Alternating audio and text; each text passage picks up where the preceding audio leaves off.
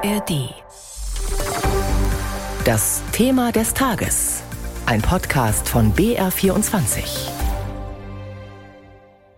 Heute auf den Tag ist es vier Jahre her. Da sind sie gegangen. Die Briten. Raus aus der EU, aus dem EU-Binnenmarkt. Und aus unserem EU-Partner wurde ein Drittstaat, ungefähr so wie viele andere auf der Welt.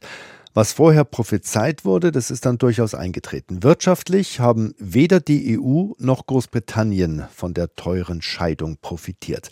Den Briten brachte der Brexit vor allem mehr Bürokratie und neue Vorschriften. Eindrücke von britischen Obst- und Gemüsehändlern auf der Insel, über die unsere Korrespondentin Gabi Biesinger berichtet. Auch auf dem Großmarkt in Liverpool, dem Wholesale Fruit, Vegetable und Flower Market, laufen die Geschäfte natürlich in den frühen Morgenstunden, um die Waren möglichst frisch in die Läden und zu den Kunden zu bringen. Ben Appleton hat eine große Ladung frischer Chrysanthemen aus den Niederlanden bekommen. Doch er fürchtet, dass Blumenfreunde dafür künftig mehr zahlen müssen, schildert er der BBC. Neue Bürokratie mache den Import teurer, die Kosten gibt er an den Blumenladen weiter und der dann an seine Kunden. Practically it's, it's just more costs, plain and simple, and it's another set of costs that we have to pass on to the florist Ab heute will die britische Regierung nun Kontrollen für Pflanzen sowie Fleisch- und Milchprodukte tatsächlich umsetzen, die durch den Brexit eigentlich notwendig wurden, bislang aus Praktikabilitätsgründen aber ausgesetzt waren. Die britische Regierung verspricht, die Zollbereiche seien mit modernster Technik ausgestattet worden, um die Kontrollen der aus der EU importierten Waren möglichst reibungslos abzuwickeln. Entsprechend müssen Importeure neue Gebühren an die Regierung entrichten, die sich auf 200 Millionen Pfund, rund 230 Millionen Euro im Jahr belaufen, schätzt Nigel Jenny vom Branchenverband Fresh Produce Consortium.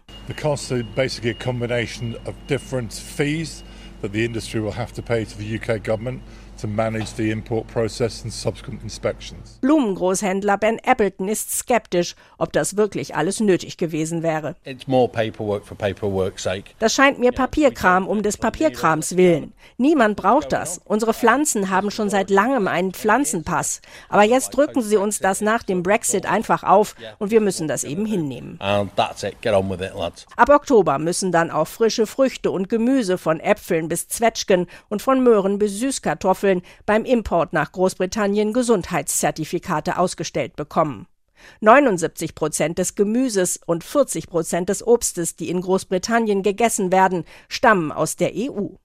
Ein Beitrag von Gabi Biesinger. Der Brexit, vier Jahre danach.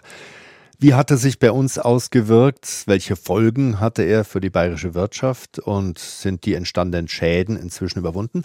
Darüber und über die Idee eines Dexits, also eines deutschen EU-Austritts, den kürzlich AfD-Chefin Weidel vorgeschlagen hat, hat mein Kollege Christoph Titz mit dem Hauptgeschäftsführer der Vereinigung der bayerischen Wirtschaft, Bertram Brossart, gesprochen. Herr Brossart, vier Jahre Brexit, das heißt vier Jahre Austritt Großbritanniens aus der Europäischen Union und damit auch aus dem europäischen Wirtschaftsraum. Was hat das denn für die bayerische Wirtschaft bedeutet? Es war damals regelrecht ein Cut. Die wirtschaftlichen Beziehungen sind zurückgegangen. Der Aufwand der Firmen ist höher geworden. Trotzdem versuchen unsere Unternehmen natürlich aufgrund ihrer Verflechtungen, das so gut wie möglich hinzubekommen. Was ist denn durch den Brexit für bayerische und für deutsche Unternehmen schwieriger geworden? Können Sie es mal an einem Beispiel konkret machen? Naja, das ist die Entsendung von Menschen die gegenseitige, das ist ja dann abzuwickeln wie Drittstaaten. Das heißt, äh, es geht um die Frage der Sozialversicherungssysteme etc.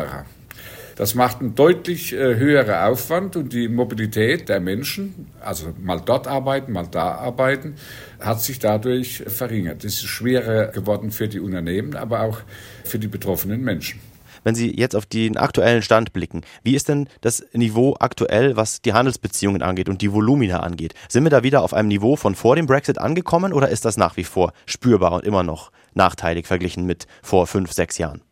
Also wenn man das bayerische Verhältnis betrachtet, ist Großbritannien halt nicht mehr unter den Top Import- und Exportländern Großbritanniens Exporte in die EU sind heute noch 23 Prozent niedriger und die Importe aus der EU sind 13 Prozent niedriger, als sie es wären, wenn das Land äh, noch EU-Mitglied wäre. Jetzt ist ja dieser Brexit nicht im luftleeren Raum passiert. Es ist eine generelle Renationalisierung, ein stärkerer Protektionismus in der Welt. Das war in der Präsidentschaft von Donald Trump so. Eventuell steht uns eine weitere davon bevor. Aber auch die Europäische Union zum Beispiel mit Blick auf China spricht davon, Frau von der Leyen spricht davon, die chinesische E-Auto-Industrie womöglich äh, vom Markt auszuschließen. Wie stehen Sie denn zu dieser Entwicklung des Protektionismus, vielleicht auch konkret auf dieses chinesische Beispiel geblickt? Grundsätzlich sind wir Gegner jeden Protektionismus. Deutschland, aber auch speziell Bayern, ist auf Außenhandel, auf Export ausgerichtet. Das ist Teil des bayerischen Erfolgsmodells.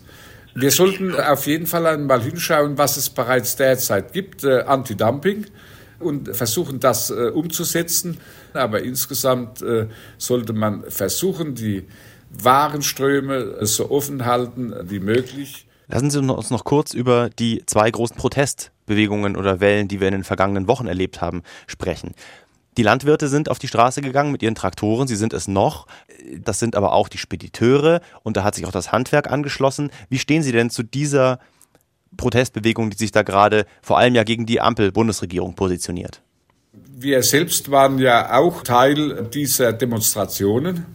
Wir haben derzeit mehr als großes äh, Verständnis, dass äh, endlich wieder Klarheit in unseren Haushalten äh, entstehen muss, endlich wieder die Berechenbarkeit der Bundesregierung gezeigt werden muss, und zwar klar ausgerichtet auf unseren Standort, klar ausgerichtet auf Wachstum, klar ausgerichtet auf Reformen.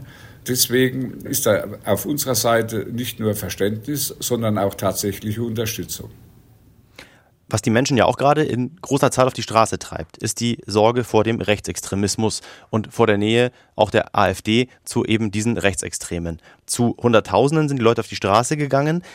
Wie positioniert sich denn die bayerische Wirtschaft gegen diesen raumgreifenden Rechtsextremismus? Wir haben klar und deutlich uns äh, davon abgegrenzt. Für uns ist die AfD ihrer Struktur nach teilweise verfassungsfeindlich Sie ist teilweise rassistisch, damit wollen wir nichts zu tun haben. Sie ist antieuropäisch. Das äh, tut sich gegen bayerische und äh, deutsche Interesse wenden. Die EU ist immer noch unser äh, größter Handelspartner insgesamt. Wenn die AfD davon träumt, einen Dexit zu machen, dann ist das ja bezeichnend. Wir lehnen diese Partei ab. Wir lehnen auch den Austausch mit dieser Partei ab. Das, was letztlich ja zum Brexit geführt hat in Großbritannien damals, war ja ein Rechtspopulismus und es waren ja durchaus auch Unwahrheiten, die verbreitet worden sind im Vorfeld von diesem Brexit-Lager von Herrn Johnson, die dazu geführt haben, dass Leute letztlich an der Nase herumgeführt worden sind. Äh, wer führt denn hier eigentlich in Deutschland wen an der Nase herum? Was denken Sie? Der direkte Zusammenhang besteht eben darin, dass es auch innerhalb der AfD ja diese Dexit, also den Austritt Deutschlands aus der EU, ist ja dort ein Denkmodell. Ich halte es für regelrecht abstrus zu glauben, dass man mit einem Austritt äh, aus der EU zu irgendwelchen wirtschaftlichen, aber auch demokratischen Vorteilen kommen könnte. Sagt Bertram Possart, Hauptgeschäftsführer der Vereinigung der bayerischen Wirtschaft. Mein Kollege Christoph Titz hatte mit ihm gesprochen.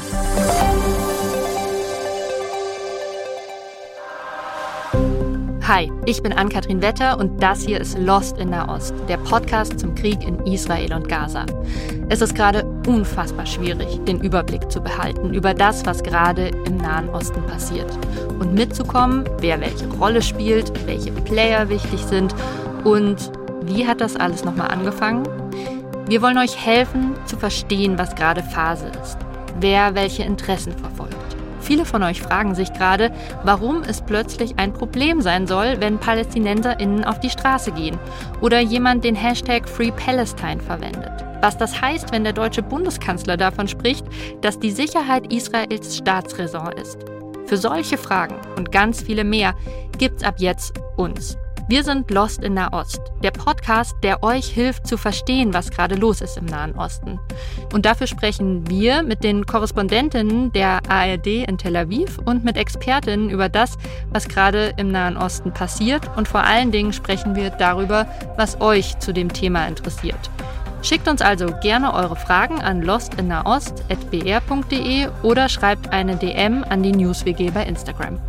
Den Podcast Lost in der Ost gibt's in der ARD Audiothek und überall, wo es Podcasts gibt.